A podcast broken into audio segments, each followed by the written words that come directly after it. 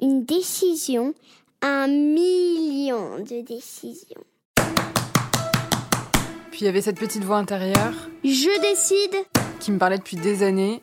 tu décides. Bah là, là, j'avais décidé de l'écouter. En fait, on peut passer des années à, peser les pour, euh, les contre. Et puis un jour, le déclic. C'est pas difficile, c'est compliqué. Toutes nos vies sont rythmées de décisions. Certaines sont parfois banales et anodines, d'autres auront un impact sur nos vies. Ils sont artistes, sportifs, dirigeants, citoyens et partagent à notre micro ces décisions qui les ont transformés. Derrière ces décisions se trament des contextes de vie, des mécanismes conscients et inconscients, des opportunités, des rencontres, des déclics. Tous, dans nos vies, nous devrons faire face à des choix structurants, souvent déroutants ou épanouissants. Un homme averti en vaut deux, un homme décidé en vaut trois. Vous voilà prévenu. La vie, c'est ce qui vous arrive lorsque vous êtes occupé à faire autre chose. Ce n'est pas de moi, c'est de John Lennon. Je vous propose donc de faire une pause, d'observer votre vie face à vous, des milliers de chemins qui s'offrent à vous. Celui que vous emprunterez dépendra bien évidemment de vous. Bienvenue dans Les Claqueurs, le podcast de ceux qui n'entendent pas rester de simples spectateurs de leur vie et du monde qui les entoure. Un podcast open mic ou presque avec euh, une voix qui peut en cacher une autre. Un podcast co-hosté donc par de nombreux membres du collectif La Claque. Et aujourd'hui, j'ai le plaisir de co-hoster avec David Fouché. Salut Thomas. Salut David. Alors, tu vas nous présenter euh, notre invité? Notre invité aujourd'hui, c'est Augustin, Augustin Paluel-Marmont. Alors Augustin, beaucoup te connaissent pour avoir fondé avec ton ami depuis tout petit Michel Derovera la belle entreprise à succès Michel et Augustin. Il y a près de 15 ans, l'aventure a démarré dans ton appartement à Paris et s'est transformée en beau succès, euh, par un beau succès en France, mais aussi à l'étranger où tu es parti avec toute ta famille à Brooklyn pour développer l'entreprise aux États-Unis. Aujourd'hui, Michel Augustin reste évidemment dans ton cœur, mais tu n'as plus de fonction opérationnelle. Tu nous diras peut-être ce qui t'anime aujourd'hui d'un point de vue professionnel, car je crois savoir qu'en plus d'entreprendre, tu es maintenant investisseur, et plus inattendu, tu es redevenu étudiant. Ce que l'on sait un peu moins, c'est que tu es l'heureux papa avec Victoire, ta femme, d'une tribu de cinq enfants, que le sport fait partie inhérente de ta vie, peut-être euh, toujours, je sais pas. Encore si c'est une équipe de foot. ouais. Et que depuis toujours, tu t'es toi-même, enfin depuis quelque temps, tu t'es toi-même défini dernièrement en jachère. Voilà pour l'introduction, on a hâte d'en savoir plus. Bon, Augustin, on est euh, persuadé hein, chez les claqueurs que euh, ce sont les décisions qui, euh, qui forgent notre vie. Euh, on aurait pu tous vivre d'autres vies, a priori peut-être avec d'autres saveurs, sans les décisions fondatrices de ta vie. Quel serait euh, le Augustin d'aujourd'hui? Bonjour Thomas, salut David. Euh, c'est une euh, question que je n'ai pas encore, dont je n'ai pas la réponse aujourd'hui, parce que comme David nous l'a dit tout à l'heure, j'ai- j'aime bien ce terme de jachère. Donc après avoir investi et vécu avec Michel et tout l'écosystème, une aventure entrepreneuriale que je qualifierais d'une intensité assez exceptionnelle en termes d'intensité euh, intellectuelle, humaine, euh, psychique, physique, euh, sociale, qui était hors norme. Je ressens vraiment le besoin aujourd'hui et la nécessité d'être en jachère, c'est-à-dire de laisser le sol au repos afin qu'il se régénère pour de nouveau être capable de contribuer de manière positive au monde qui nous entoure. Alors, le mot jachère, c'est marrant parce qu'il est singulier comme mot. J'ai toujours fait attention dans ce que je faisais d'être, d'imprimer une forme de singularité, pas uniquement pour se faire plaisir, mais aussi pour euh, euh, avoir de l'impact et d'avoir une forme d'audience et de résonance. Alors, en fonction des moments, je dis que soit je suis en jachère euh, active ou en jachère passive, mais je dirais je suis encore en jachère et je ne sais pas combien de temps ça va durer, mais j'ai confiance dans le fait qu'à un moment ou un autre, il y aura une forme d'alchimie qui fera et qui sonnera la fin de la jachère. Par facilité, souvent on se laisse embarquer dans, le flot de nos vies, euh, d'un projet euh, à un autre. Euh, toi, tu as décidé de prendre le temps. Et en fait, c'est- très intéressant parce que tu as, plusieurs mécanismes qui s'affrontent. Tu as déjà ton, ton tissu social qui te demande et qui te questionne de manière assez pressante sur mais qu'est-ce que tu fais maintenant? C'est quoi ton projet? Et je crois qu'il faut accepter de ne pas avoir de projet. Euh, et toi-même, moi c'est comme je dis, je prends l'aventure Michel Augustin de l'entrepreneuriat, le fait d'être quasiment dans un espèce de sillon de coke où pendant 15 ans, tu es, à, es à 300%, et, et, et, tu vois bien que tu peux très vite replonger dans ce mindset. Euh, et moi j'ai évidemment plusieurs idées en tête dans lequel je, je, vois que le point de bascule pourrait arriver assez vite, mais je fais attention de ne pas retomber pour être certain de se poser les bonnes questions. Et la question qui m'a beaucoup animé une fois que j'ai quitté Michel Augustin, c'est tout ça pourquoi? Tout ça pourquoi? Et, et, et, et la réponse? Ouais, j'ai une partie de la réponse qui, qui, évidemment peut évoluer au cours du temps, mais j'ai ma réponse d'aujourd'hui à cette question. Tout ça pourquoi? 15 ans d'entrepreneuriat avec Michel Augustin et je fais attention euh, de ne pas retomber trop facilement dans un nouveau projet pour être certain que quand j'y plongerai et que j'en sortirai, la question tout ça pourquoi corresponde vraiment, la réponse corresponde vraiment à mes aspirations profondes. Et je vois à quel point euh, imprimer des ruptures brutales dans des projets ou dans des carrières, c'est aussi sortir de sa zone euh, de confort et c'est se remettre profondément en question. C'est même un peu flippant, mais je vois aussi beaucoup de gens qui en sont incapables euh, parce qu'ils sont dans leur truc, ils sont dans leur match et ne veulent pas en sortir. C'est respectable et je crois que ce que je vis aujourd'hui n'est pas confortable, je vais pas me plaindre, hein, n'est pas confortable, mais est extrêmement euh, riche et sans doute, euh, euh, va, j'espère que les, ça va être un terreau très propice à de, de, nouveaux projets. Alors, les claqueurs, on peut le dire, le podcast, il, est issu d'un mouvement, la claque, qui est issu d'une idée, qui est issue d'un homme, et en l'occurrence, cet homme, c'est toi. Non, c'est pas moi, c'est un collectif et, et on a David C'est devenu ici. un collectif. Ouais, mais même David était très présent au départ et et c'est c'est c'est un et ce que je trouve sympa dans le collectif que vous animez aujourd'hui, c'est que il transcende totalement la petite idée de départ que j'avais, mais qui est toujours très présente et, et qui est que je résume de manière assez simple, c'est de se dire aujourd'hui on sait bien que la maison brûle et que nous regardons ailleurs ou que nous vivons dans un monde euh, de absurde de, surconsommation qui est en quête de sens. Hein. J'aime beaucoup ces deux bouquins que David a lus de Sébastien Boller qui est Le bug humain et Où est le sens? Et qu'en fait, on s'aperçoit qu'un certain nombre de porte-paroles ou de citoyens plus ou moins connus sont absolument engagés, convaincus par euh, toute cette absurdité et le fait que notre maison brûle, écrivent des articles, font des films, donnent des interviews, mais qui dénoncent toujours le fait que la prise de conscience n'est pas assez rapide et que, in fine, on continue à aller dans le mur. Et l'idée de la claque, c'est de dire, mais moi j'aimerais que ces, ces porte-paroles euh, changent, ou je les invite à changer un peu de stratégie ou de ce que j'appelle de d'intelligence pédagogique et qu'ils partagent avec nous des décisions qu'ils ont prises à titre individuel pour contribuer à un monde meilleur. Et que autour de ces décisions individuelles qui peuvent être courageuses parce que ça leur ça les sort de leur aussi de leurs habitudes de leur train-train et ça leur coûte quelque chose et qu'ils arrivent à les partager avec nous, c'est l'exemplarité, je dirais c'est l'écologie par l'exemple ou l'exemplarité, qu'ils arrivent avec nous à fédérer des milliers, voire des millions de personnes autour de décisions individuelles et qui ne dépendent que d'eux-mêmes.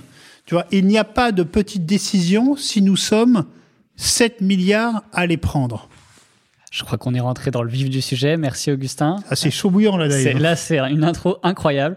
Euh, Augustin, on t'a adressé avant, avant ce petit enregistrement une liste de questions. Que j'ai pas lu, David. Hein. Que t'as pas lu parce qu'on te connaît pour ta préparation euh, toujours euh, infaillible. Et, euh, et, une petite liste de questions de grandes décisions que si ça te va, on développera. Mais je voudrais commencer dès maintenant par une, une des décisions justement les plus peut-être les plus difficiles.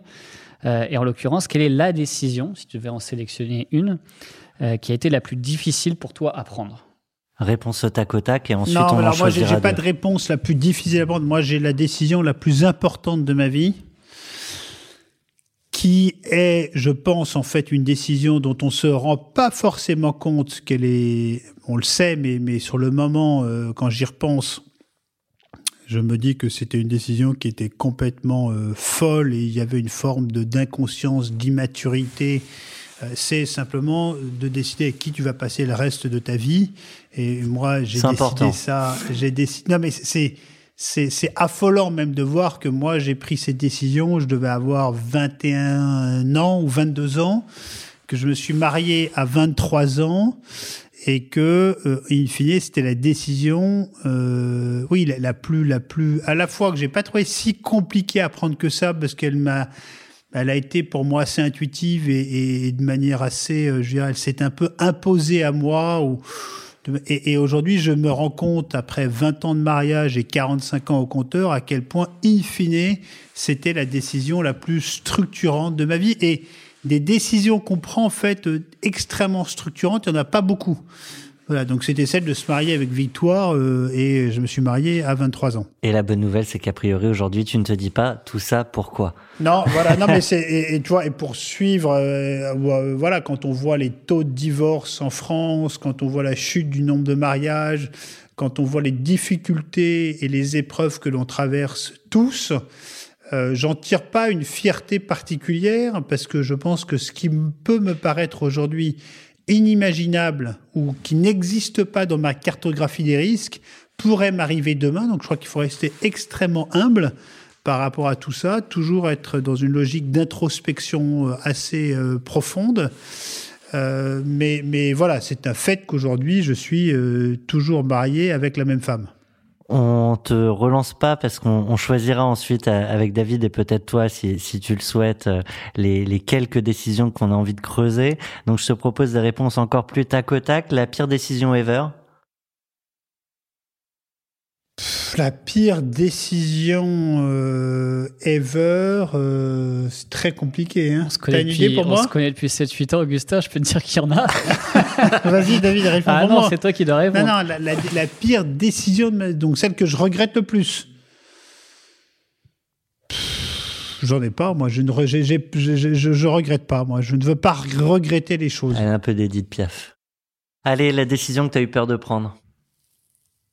Que j'ai eu peur de prendre, euh, ça c'est plus. euh, ouais, c'est c'est quand, euh, c'est quand euh, t'achètes un bien immobilier significatif. euh, c'est en fait oui, quand, quand tu tapes, en fait des décisions qui sont structurantes. Tu as ton mariage, tu as quelques achats immobiliers euh, importants et tu as quelques choix de, de carrière. Euh, moi, quand j'ai lancé Michel Augustin, j'ai eu zéro appréhension parce que c'était aussi hyper naturel et je sais que je n'avais que des choses à gagner parce que chaque expérience vécue, quelle qu'elle soit, quelle qu'en soit la durée, quand elle est vécue avec engagement, passion, intelligence, t'en ressors toujours euh, quelque chose. Je dis, ah oui, c'est avant d'acheter une résidence principale, euh, tu flippes parce que c'est des gros projets, ça t'engage pour longtemps financièrement et aussi pour le choix de ton cadre de vie. Et je te dirais, tu vois, aujourd'hui, ce serait à refaire. J'aurais aimé m'installer dans une géographie qui soit différente de celle dans laquelle je vis. Après, il y a plein de décisions que je n'ose pas prendre parce qu'on s'invente en permanence des freins et des excuses et on se raconte des histoires. Moi, ça serait euh, aujourd'hui, je, rêverais d'aller vivre dans un refuge de montagne à l'année, euh, mais je, me raconte que c'est pas possible parce que j'ai des enfants. Donc, on, voilà, on est pétri euh, de toute manière entre de, et, et plein de contradictions entre ce dont on rêve et ce qu'on est capable de faire. C'est une question d'être capable ou c'est une question d'alignement ou c'est une question de trancher des fois dans, dans le vif aussi?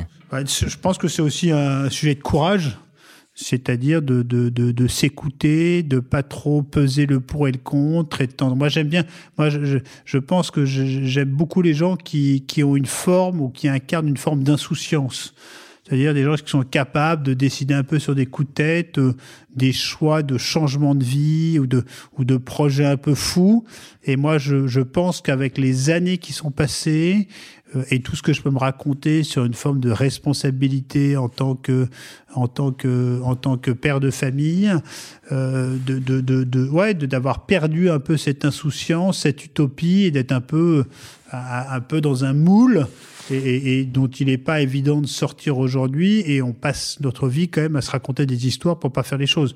La fameuse question de, François Pinault, euh, c'était euh, euh, pourquoi attendre?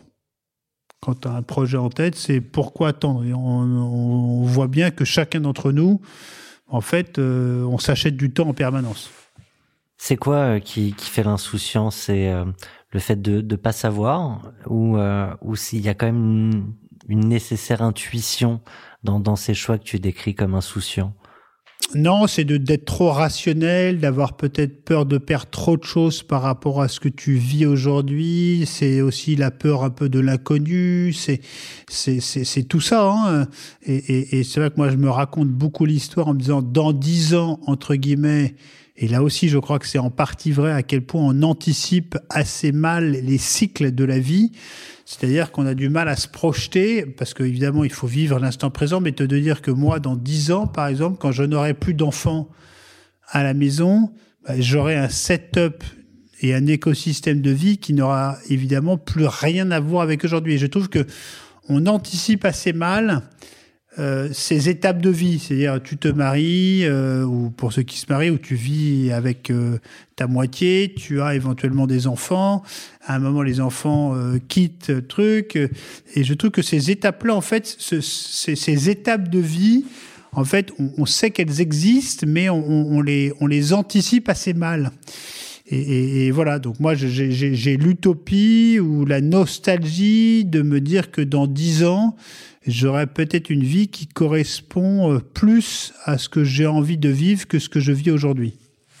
Mais c'est- c'est c'est complètement stupide aussi parce qu'il faut, on n'arrête pas de te dire, profite de l'instant présent. Oui, et puis c'est, c'est se projeter, c'est presque incompatible avec l'insouciance qu'on voilà, c'est. C'est une phrase que Augustin cite souvent, tu te racontes des histoires. Mais tout à fait, on passe notre vie à, tu sais, quand tu tapes la tête Tu mets comme des ça. barrières, tu te mets des barrières C'est la fameuse logique de Tony Robbins dont on a fait le séminaire à New York, hein, qui te dit on passe notre vie à se raconter des histoires pour ne pas faire ce qu'on a envie de faire. C'était une décision importante, ça, Tony Robbins?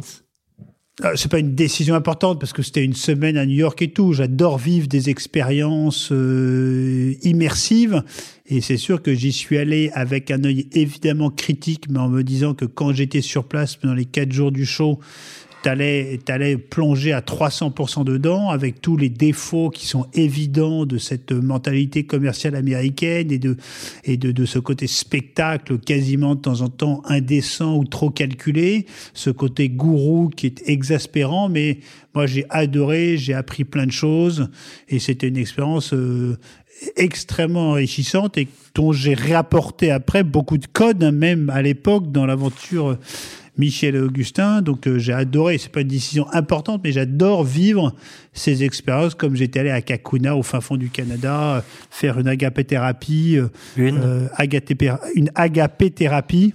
Si tu le dis trois fois, je te l'offre. Voilà, euh, agapéthérapie, euh, qui est une guérison par l'amour de Dieu. D'accord. Voilà, au fin fond du Canada, à 7 heures en bus de Montréal, sur les livres du, sur les rives du Saint-Laurent. Sacrée expérience. Ouais, c'est canon.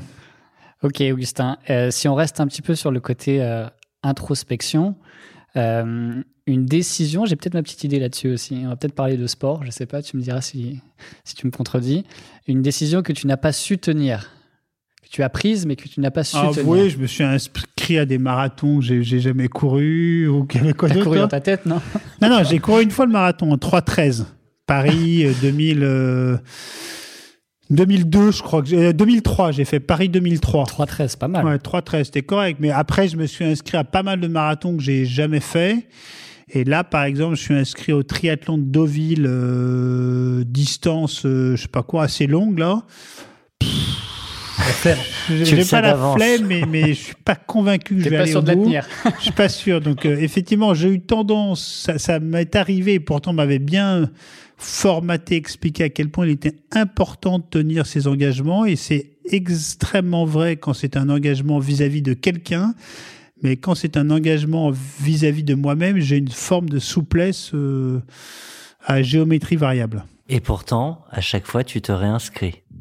Non, mais attends, je me suis inscrit deux, trois fois au marathon. Mais là, ça me titillait parce que j'ai le rêve de, d'être, de- au top de ma forme physique, mais ça fait bien longtemps que je ne le suis plus. Merci Augustin. On va enchaîner aussi sur. euh, Je pense que tu nous en as parlé, la décision qu'un autre a pris et qui a eu un impact sur ta vie. Je pense que c'est plutôt l'exemple de victoire, j'imagine. Non, euh, non, c'est, je dirais que c'est Michel. C'est que Michel, quand- donc, que cofondateur Michel, de cofondateur Michel de Michel Augustin, c'est que quand j'ai eu cette vague idée de lancer une nouvelle aventure agroalimentaire il y a 15 ans avec l'ambition de remettre le goût et la naturalité des ingrédients au cœur de nos préoccupations alimentaires, de redorer le blason euh, euh, au savoir-faire gestuel euh, pâtissier. Euh, voilà, avec quelques idées en tête. J'avais sur ma, comme je voulais partager cette aventure avec quelqu'un, parce que la vie est quand même plus riche quand on la partage. Et ça me fait penser à cette étude de, de Harvard qui est sortie il y a quelques mois et, et qui a étudié sur, je crois, 500, une, ou quelques centaines d'Américains sur 50 ans les clés du bonheur et ils te disent que c'est le lien social. Et donc tout ça pour te dire que Qu'on peut moi, trouver partout. hein Qu'on peut trouver voilà, partout peut- dans voilà, et qui disent bien que ce n'est pas tant la quantité que la qualité du lien social. Et quand tu sais que je crois qu'il y a 5 millions de Français, selon une étude de la, Fondation de France, qui ont moins de, 5, de 3 conversations par an. Une conversation, c'est un échange, c'est pas passe-moi le pain. Tu as 5 millions de Français à retrouver et à vérifier qui ont moins de 3 conversations par an.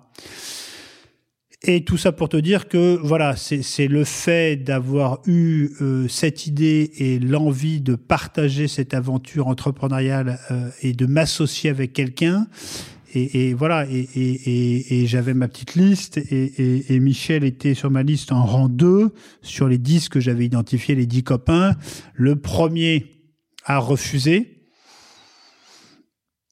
Et j'ai eu beaucoup de chance que Michel dise oui parce que même si tous les jours ça n'a pas été évidemment facile, on a quand même vécu une histoire d'associés euh, remarquable dans le sens où on était toujours en très bons termes, très respectueux du de la personnalité, du talent l'un de l'autre et qu'on a été globalement très complémentaires. On aurait évidemment pu faire beaucoup mieux, mais ce qu'on a fait est quand même déjà pas si mal. Et est-ce qu'on peut rester amis quand on est engagé pleinement comme ça dans une relation professionnelle? Est-ce que le, le, le sentiment justement d'amitié ne vient pas s'effacer au profit bah, de, de cette pression que tu as quotidiennement euh, euh, Non, je ne peux pas répondre à la question. Moi, ce que je vois, c'est ce que Michel aujourd'hui est un ami. Je ne peux pas répondre à la question. C'est quelqu'un que j'apprécie énormément, pour qui j'ai beaucoup de respect et d'admiration. Euh, Est-ce que c'est quelqu'un avec qui je partage mes préoccupations du moment quotidienne? La réponse est non. Mais je sais que voilà, à vie, il fera partie de ma vie et que euh, c'est comme euh, tu prends la liste des gens qui étaient à mon mariage il y a 20 ans, bah, il y a peut-être euh, la moitié que je ne vois plus. Donc c'est aussi naturel et je ne sais pas si c'est parce qu'on a été associé que la relation a, a évolué, c'est que toute relation a vocation à évoluer et à se façonner au cours du temps qui passe et que celle que j'ai eue avec Michel a évidemment évolué euh, et qu'elle est différente, euh, mais qu'elle sera toujours unique. Je, reviens juste deux secondes sur ce terme de jachère dont tu parlais comme, un, comme une forme de, de période pour, un, faire le bilan sur ces années euh, riches que tu as eues, mais aussi comme un peu un starters pour la suite. Euh, c'est le constat que tu nous as fait, mais tu nous as pas parlé justement des enseignements que tu as retirés de tout ça. Euh, si toi, tu devais faire justement le bilan de ces, euh, de ces 15 ans d'aventure riche, Michel et Augustin, qu'est-ce quelle a été ton utilité? Ah, donc tout ça pourquoi? La réponse de ce tout ça pourquoi? Écoute, moi, je, je, je, je c'est ma formulation aujourd'hui, hein, qui est évidemment sur un prisme très personnel. C'est que je, je pense que l'on a été avec l'aventure Michel Augustin et toute la tribu qui l'animait au quotidien, l'une des briques d'un écosystème qui a donné envie à une génération de Français et particulièrement d'étudiants français d'entreprendre. Voilà. Après, on a participé aussi à la revalorisation des savoirs, hum, des savoir-faire manuels et gestuels. On a recontribué, contribué aussi à remettre euh, le goût, la naturalité au cœur de nos préoccupations. Mais sans doute que mon accomplissement le, plus important, rétrospectivement, c'est quand je vois euh, tous les classements qu'on a pu avoir comme boîte préférée des étudiants sortant d'école de commerce et tous les cas Parce pratiques. que vous leur offriez des gâteaux, ça. Euh, ouais, tous les cas pratiques qu'il y a eu sur Michel Augustin, les sujets d'examen, et tout ça a été rendu possible parce que on avait une singularité dans ce que l'on a fait. Il y avait une forme de proximité et d'accessibilité, et que euh, et on n'est pas des génies, donc ce qu'on fait est un truc qui est compréhensible. Et, et, et, que par l'effet des médias et l'effet que ça soit une marque aventure que l'on voit dans potentiellement dans son quotidien, a inspiré beaucoup de jeunes et se sont dit si ces deux oiseaux y arrivent en partant de rien dans un secteur ultra concurrentiel, ça me donne envie aussi d'essayer euh, dans en fonction de chacun son terreau, c'est c'est compétences. Donc voilà, c'est vraiment ça, je pense, c'est d'avoir été l'une des briques d'un écosystème. On n'était pas les seuls, évidemment, mais c'était en 2004, 2005 jusqu'en 2015, et c'était une autre époque, c'était un autre monde, c'était le monde d'avant. Hein. Augustin, euh, dans, la vie d'un chef d'entreprise, il y a des milliers euh, de décisions. Il y en a certaines qui sont fondatrices, il y en a certaines qui sont difficiles. Euh, se séparer de collaborateurs, décider de personnifier aussi la marque autour de, vous deux, c'était une décision. Vendre l'entreprise. Est-ce que parmi toutes ces décisions que tu as pu prendre, que vous avez pu prendre, il y en, a dont tu as envie de parler? Alors, personnifier l'entreprise, ça n'a pas été une décision, parce qu'en fait, tu as plein de, de, de, de, choses que tu fais qui sont des choses qui se font naturellement, et il n'y a pas de décision formelle, ou tu n'as même pas l'impression de prendre des décisions. Moi, dans la vie d'une entreprise, des décisions ultra structurantes, en fait, t'en prends assez peu de manière très formelle. Donc, là, par exemple, la, la, la, personnalisation dont tu parles, c'était intuitif et constitutif euh, des débuts. C'est ça qui crée aussi une singularité forte sur le marché parce qu'on allait partager en temps réel une aventure entrepreneuriale qui était incarnée. Mais par exemple, là, on a fait très attention. C'est euh, oui, médiatiquement parlant, euh, les médias les journalistes cherchaient toujours les porte-paroles. Donc c'était nous qui étions euh, mis en avant et on jouait le jeu et on a pris du plaisir et ça a été une formidable caisse de résonance pour l'aventure. Mais quand tu regardes de manière paradoxale, les médias propriétaires, c'est-à-dire nos packaging ou globalement les réseaux sociaux, euh, dans lequel c'est nous qui sommes propriétaires et, et c'est nous qui fabriquons le contenu, on n'apparaissait pas plus que n'importe quel autre trublion. Donc on a vraiment fait super gaffe à ne pas basculer dans, un, dans une espèce de starisation des fondateurs. Tu regardes le flux Facebook à l'époque hein, de Michel Augustin, je pense que tu nous vois apparaître dans les vidéos et les photos pas plus que quelqu'un d'autre. Tu vois, quand tu parlais d'une autre décision qui était par exemple de céder l'aventure, je, je, je, en fait, je ça, pense... c'est une décision qui reste structurante pour ça, à la fois pour l'entreprise ouais, et puis pour vos vies à vous. J'ai ouais. pas dit qu'il n'y en avait pas, je dis qu'il y en a très peu. Mais en fait, c'est surtout lié au fait que euh, un, on était cramé. C'est-à-dire que moi, je pense qu'on a beaucoup fait de choses trop tard. C'est-à-dire qu'à un moment, tu perds en lucidité, en lucidité, tu, tu n'as plus le courage qu'il faut, tu ne vois plus les choses comme tu devrais les voir, parce qu'en fait, moi, je pense qu'on a tellement donné. Et, c'est marrant, ce matin, j'avais au téléphone un entrepreneur euh, euh, très connu en France, qui est plus jeune que moi, et qui m'appelait pour me dire voilà, euh, j'aimerais peut-être vendre, les fonds vont changer. Et en fait, en le faisant parler, je me suis aperçu que, en fait, il était en fait fatigué. Et, je lui dis, mais attends, prends surtout pas de décision stratégique si tu es fatigué. Va voir tes actionnaires, dis-leur que pour plein de raisons, tu as besoin d'un temps de respiration de six mois, un an. C'est une boîte qui a été construite euh, intégralement autour des talents, un peu comme nous, autour des talents de cette personne et de sa créativité. Et je lui dis, mais en fait, ce dont tu as besoin, c'est plutôt de te prendre une année sabbatique ou six mois sabbatiques. Et il faut que tes actionnaires te l'accordent parce que c'est dans même, c'est même dans l'intérêt social de l'entreprise et que tu reviennes au bout de six mois, un an et qu'à ce moment-là, tu auras l'énergie, la lucidité, le recul pour envisager intelligemment la suite, personnelle et pour l'entreprise.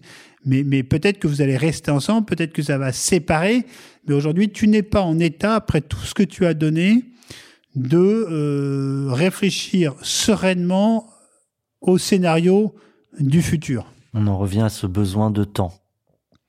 Ouais, il faut savoir, il faut savoir bien, euh, bien, euh, bien euh, discerner. Et, et, le discernement, tu le fais pas quand tu es cramé, tu le fais pas quand tu es fatigué, tu le fais quand tu es bien disponible. voilà. Et, et, quand on prend une décision si structurante justement de, de quitter une aventure qui a, quand même mobilisé 15 ans de ta vie, euh, toi, ton, constat, c'est de, faire un peu black out sur le passé, de passer à autre chose totalement. Est-ce que tu as réussi à faire cette transition de, ne pas regarder tout simplement le fil Instagram ou Facebook de Michel Augustin, j'en sais rien, ou, ou est-ce que c'est plus fort que toi et que euh, ça sert à rien de lutter, ça fera toujours partie inhérente de ta vie et, euh, et, euh, et, et, tu jettes encore un petit œil dessus. Quel est ton, ton avis par rapport à ça C'est une, une, très bonne question qui est compliquée, à laquelle il est compliqué encore de répondre. C'est que nous, ça a été une transition qui a été assez longue et riche avec Danone et la nouvelle équipe qui a duré quasiment quatre ans. Et je pense que sur le fond, ces transitions sont trop longues. Et moi, je suis plutôt partisan, in fine, d'avoir des transitions, à mon avis, assez courtes. Euh, et que euh, pour nous, en tout cas pour moi, euh,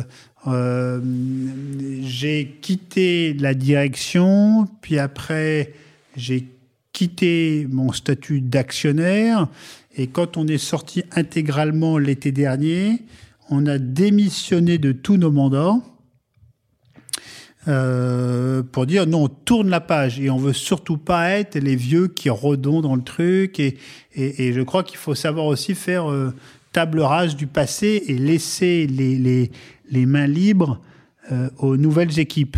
Après, il se trouve qu'on nous a demandé euh, de rester euh, au conseil d'administration.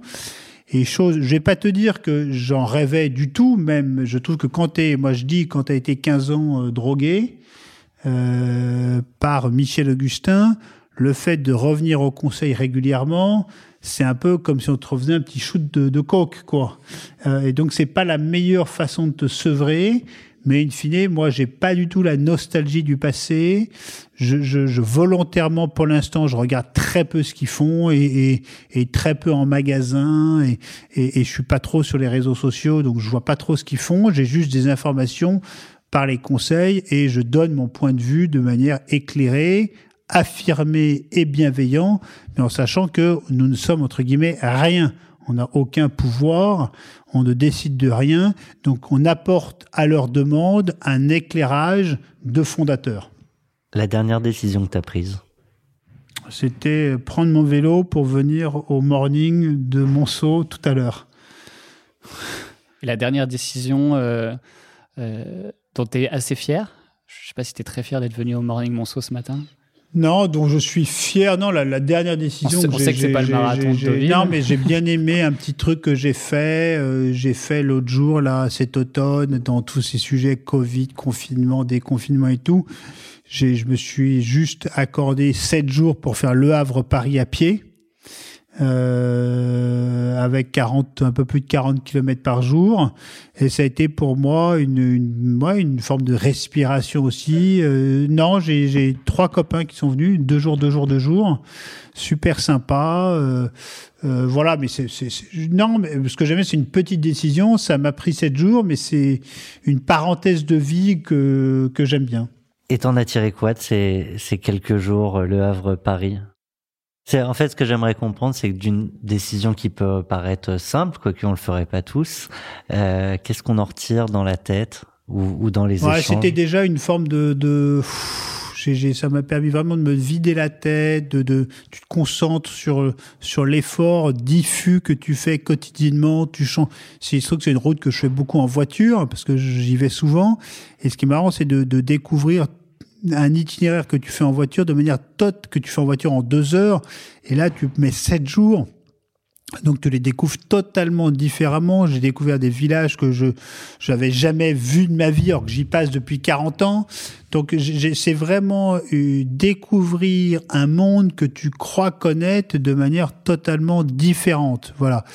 Après, ça m'a donné aussi plein d'idées, plein de réflexions, et tout ça est en cours. Euh, voilà. Pour, pour connaître un peu euh, Augustin, et moi je suis assez comme ça aussi, il y a pas mal de, de projets ou d'idées chez Michel Augustin qui sont nés lors de footing euh, un midi. Je sais pas si toi Thomas t'es adepte du footing, mais, mais, euh, mais souvent les, les meilleures idées viennent souvent, j'ai l'impression, de, de moments un peu comme ça où tu t'échappes, où tu cours, où tu te tu Moi, c'est sous la douche, mais c'est- du coup, je ton propre. footing, c'est la Ouais, douche. je moi, c'est sous la douche, c'est en courant, c'était dans les avions vachement. C'est dans des moments un peu où tu es hors du temps, hors de ton rythme quotidien, Pas sur ton euh, téléphone. pas sur ton téléphone. Et, et c'est vrai qu'en en marchant, en courant, moi j'adore marcher par exemple, ou faire du ski de rando. t'as- T'as quand même une, une ouais ouais, t'as t'as- t'as une créativité tout de suite qui se met en place. Moi, voilà, il faut il faut arriver à attiser, aiguiser cette curiosité. Et souvent, c'est quand tu es en mouvement qu'elle est la plus euh, la plus euh, riche et, et féconde. Est-ce que tu fais partie de ces gens qui, dès qu'ils ont une idée, euh, le matin quand ils se réveillent ou la nuit, pendant un, un rêve, notent sur un petit calepin son idée pour pas l'oublier le lendemain matin?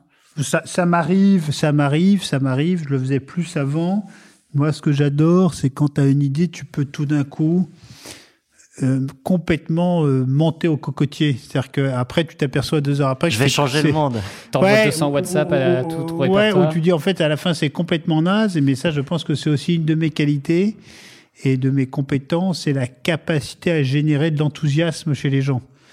Et chez toi-même. euh, ouais- Oui, non, mais moi, je, je raisonne en, en miroir et ping-pong. C'est-à-dire que si je vois que je génère de l'enthousiasme et que les mecs commencent à monter au cocotier, bah, ça me fait monter au cocotier aussi, tu vois. Donc, c'est de l'émulation extrêmement riche. Et c'est vrai que moi, régulièrement, j'ai une idée qui me traverse, je tape un petit, euh, un petit, un petit mémo sur WhatsApp, je l'envoie à 4-5 personnes et je vois comment ça réagit. Et c'est en fonction de la réaction que je me dis, tiens, il y a un truc à creuser ou pas à creuser. C'est toujours ce jeu de ping-pong et d'émulation intellectuelle. Est-ce que tu dirais que pour prendre de grandes décisions, on a besoin d'aller chercher ce regard? Ah oui, moi, je, je, je, je, en permanence, je me, euh, je me nourris des autres. Moi, je, je pense que j'ai une forme d'intuition, de conviction que je dois après partager pour après aller sur une forme d'exécution en mode passion. Mais moi, je, je, je ne sais rien. Je ne fais que m'enrichir de ce que les autres pensent. si, si on a pas mal parlé du, du passé, et si on, si on parle vraiment du présent, la prochaine, ou même du futur, la prochaine décision que tu aimerais prendre? Par exemple, décider que le petit hameau que j'ai euh, racheté avec ma femme dans les Cévennes, qui est un- une forme d'ermitage, j'aimerais décider de le transformer en un refuge de montagne pour en faire un lieu de vie, d'accueil, de fraternité, d'hospitalité, pour faire vivre des expériences aux femmes et aux hommes qui, euh, qui en ont besoin. Voilà, donc c'est c'est une décision que j'aimerais prendre. On n'a pas l'image, mais Augustin, en parlant, a fermé les yeux. tu étais là, je crois. C'était tout à fait, David Fouché. Il Tu m'inviteras, froid, du j'espère. coup, t'as mis la. Ah non, je t'inviterai pas. Tu, tu, tu, tu, tu viens, si tu as envie de venir dans ce refuge Sévenol, Je suis bienvenu. tu étais le bienvenu. Ah, C'est beau pour nous. C'est encore mieux. On fera la V2 du podcast peut-être. On t'a envoyé une longue liste de décisions. Il y en a une qui était pas dedans, mais je te la pose. Tu l'as dit, tu as cinq enfants. Et euh, est-ce que tu as pris des décisions en matière d'éducation, de pédagogie, une manière de, de les élever qui tient à cœur pour euh, pour aussi la suite. Tu parles beaucoup de l'impact qu'on va avoir. On peut avoir un impact à travers aussi l'éducation qu'on. Oui, oui. Alors c'est pas des décisions majeures, mais ça me fait penser à une décision que j'aurais aimé ne pas prendre. Non, une, décision que que j'ai eu la chance de ne pas avoir à prendre. Et ça a été une vraie réflexion. J'ai, j'ai beaucoup de chance de ne pas l'avoir eu à la prendre. C'est que sur mes cinq enfants, j'en ai une qui est trisomique. Donc j'ai découvert avec ma femme la trisomie le jour de la naissance. Donc on ne le savait pas. Et rétrospectivement, on l'aurait su. J'aurais été très emmerdé. Euh, et je ne sais pas ce que j'aurais décidé. Euh, et je suis content, tu vois, in fine, de ne pas avoir eu À faire le à choix. f- prendre cette décision. Et on est régulièrement consulté par des couples qui attendent des enfants trisomiques et qui nous posent euh, des questions pour avoir notre éclairage et on ne prend jamais, on leur recommande évidemment euh, rien du tout parce que c'est ch- chacune de leurs décisions, quoi. C'est la bonne décision seront, seront celles qui, qui, qui prendront. Euh, mais toi, ça, c'est une décision. C'est dans ma vie, c'est peut-être la seule décision que je ne regrette pas de, de ne pas avoir eu à prendre. Voilà. Si- Je, je vais rebondir sur l'aspect éducation, euh, Thomas. Je le disais en intro, j'ai découvert en, en regardant ton profil LinkedIn, euh, Augustin, qui, qui- qui est sur LinkedIn depuis peu, euh, que, que tu es devenu étudiant.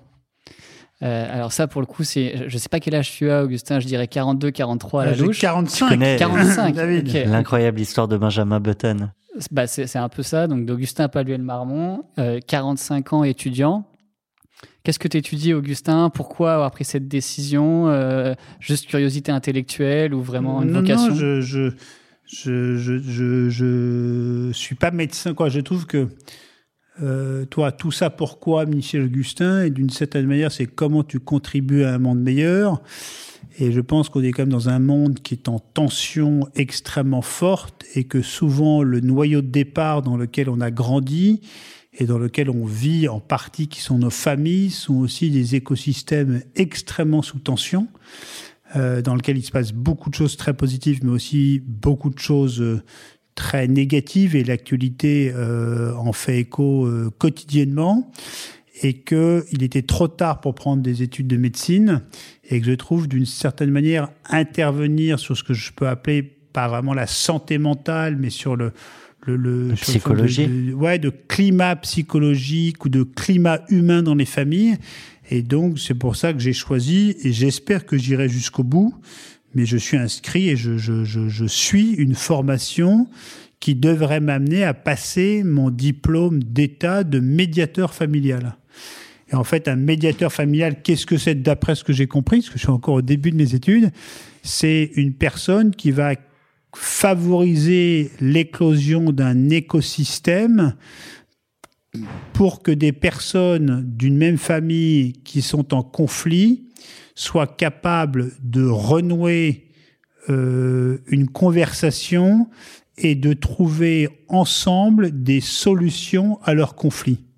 Voilà, et moi je peux dire que ça. Donc toi, en tant que médiateur, tu ne donnes pas de conseils, tu, tu, es, tu mets en place le cadre et tu es garant du cadre. C'est les médiés qui eux-mêmes, tu les amènes eux-mêmes à prendre euh, et à définir leurs solutions. Et, donc d'une certaine manière, c'est contribuer à l'apaisement de euh, zones ou d'un climat conflictuel.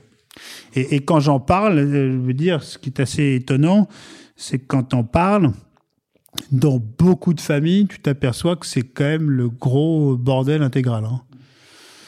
Je sens que David est concerné.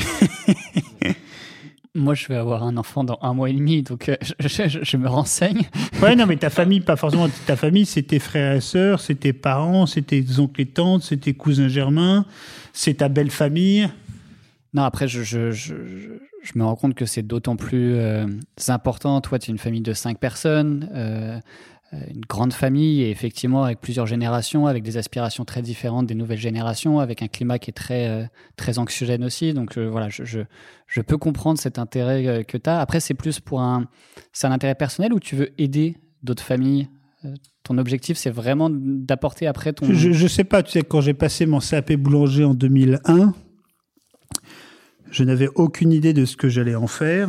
Et, il se trouve que été quand même un élément euh, structurant pour la suite. Il se trouve que depuis toujours, et un peu plus en ce moment, j'ai toujours eu une vocation d'accompagnement.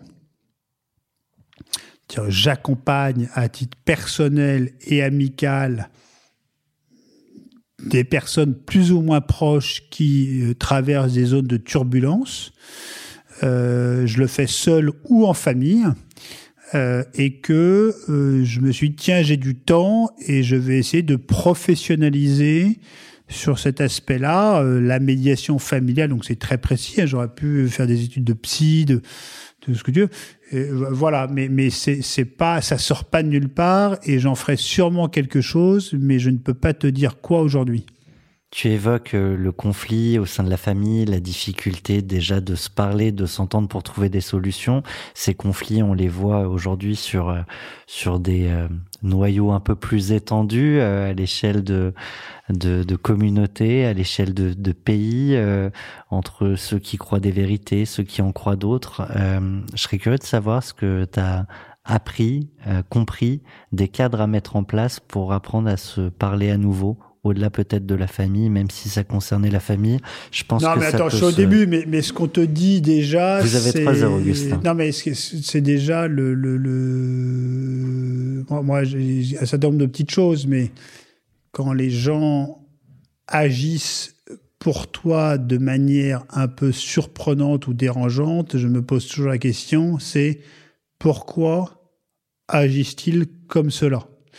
Donc toujours d'avoir une forme de d'introspection euh, et d'humilité en te disant euh, les gens ne sont pas comme ils sont par hasard ou ne font pas du mal pour faire du mal. Ils font du mal ou ils ont un comportement étonnant par rapport à tes normes. Euh, donc te dire pourquoi agissent-ils comme ils agissent. Et quand tu es en médiation, tu apprends tout de suite aussi à te dire de de mettre de, de, de, de mettre ton avis ou ton jugement euh, tout de suite, de ne pas le nier, parce qu'on est tous sur des réactions souvent un peu épidermiques, mais de dire je, le mets loin du système de médiation, parce qu'il ne doit pas interférer et de ne pas juger selon tes normes. Et je vais te dire, peut-être pour conclure d'une manière plus simple, c'est que je crois, et c'est très dur, qu'il ne faut jamais juger les gens et les choses on passe notre vie à juger, et je pense que juger, c'est dramatique. Voilà. C'est pas ce qu'on fait un peu au quotidien sur Instagram notamment? Non mais donc donc c'est toujours de, de, de, ne pas émettre de jugement. Tu peux être dans une forme de critique bienveillante et constructive, mais ne pas être dans le jugement. Quand tu dois dire quelque chose à quelqu'un, euh, moi les, les, les, les trois choses importantes, c'est te dire est-ce que ce que je vais lui dire est utile pour lui? Est-ce que c'est bienveillant pour la personne? Est-ce que ce que je vais dire a été vérifié par d'autres pour pas que ce soit juste euh, un avis ou un ressenti personnel et donc forcément biaisé? Mais moi, si je retiens une chose dans les principes éducatifs, et, et, et, et toi, j'ai écrit, j'ai écrit une espèce de, de, de, de petit euh, mémo sur quelle serait l'essence même des principes éducatifs que j'aimerais retenir et transférer et donner à mes enfants. Mais je pense que le jugement, ne pas juger est central. On, va, on va terminer, Augustin. On a, on a l'habitude de, euh, d'évoquer. Est-ce que tu, te vient en tête une décision euh, qu'aucune des propositions précédentes qu'on aurait euh, évoquées ensemble n'a permis d'évoquer? Est-ce qu'il y a une grande, une grande décision que tu aurais prise dans le courant de ta vie, que ce soit professionnelle comme personnelle? Qu'on n'a pas, évoqué. pas évoqué. Euh... Non, là je crois qu'on a vraiment fait le tour, David. On est allé au bout de Ouais. Augustin. Alors on enchaîne avec euh, notre toute dernière rubrique. Tu vois beaucoup de choses sur ce papier, mais t'en fais pas. On, on se quitte dans quelques instants seulement. Tu le sais, euh, la claque, c'est la volonté d'avoir un des on ne sait pas combien de millions euh, d'individus qui vont prendre des décisions concrètes qui auront un impact sur le monde. On t'a envoyé une douzaine euh, de décisions qu'on peut retrouver sur la plateforme La Claque. Tu peux peut-être nous redonner euh, l'adresse, Ouais. David? Alors c'est la-claque.org. Et euh, on va te demander, parmi cette douzaine de décisions, laquelle tu es prête à prendre avec nous, avec nos auditeurs, et laquelle tu ne serais pas prêt encore pour le moment à, à prendre? Je décide de ne plus acheter de bouteilles en plastique. Ça, je suis prêt à la prendre. Et si je n'ai pas prise, hein, je serai prêt à la prendre. Je décide de prendre l'avion une fois par an maximum. Ça, ça me va bien. Le téléphone portable tous les trois ans aussi. Et je te dirais qu'il y en a une que je ne vois pas là-dedans et qui me paraît que je serais prêt à prendre. Est, quand il y en a même deux, c'est dans un univers urbain ou périurbain, ne plus jamais être seul dans ma voiture. Et deux, c'est euh, ne pas rouler à plus de 110 km/h sur l'autoroute. Et laquelle t'es pas prêt à prendre? C'est toujours là que ça devient intéressant. Je décide de chauffer à une température moyenne de 18 degrés dans mes pièces de vie parce qu'en fait, j'adore la chaleur. Et il faisait trop froid pendant euh, cette Ouais, j'ai interview. mis ma Patagonia. Merci. Merci beaucoup à Merci tous. Augustin. Bravo.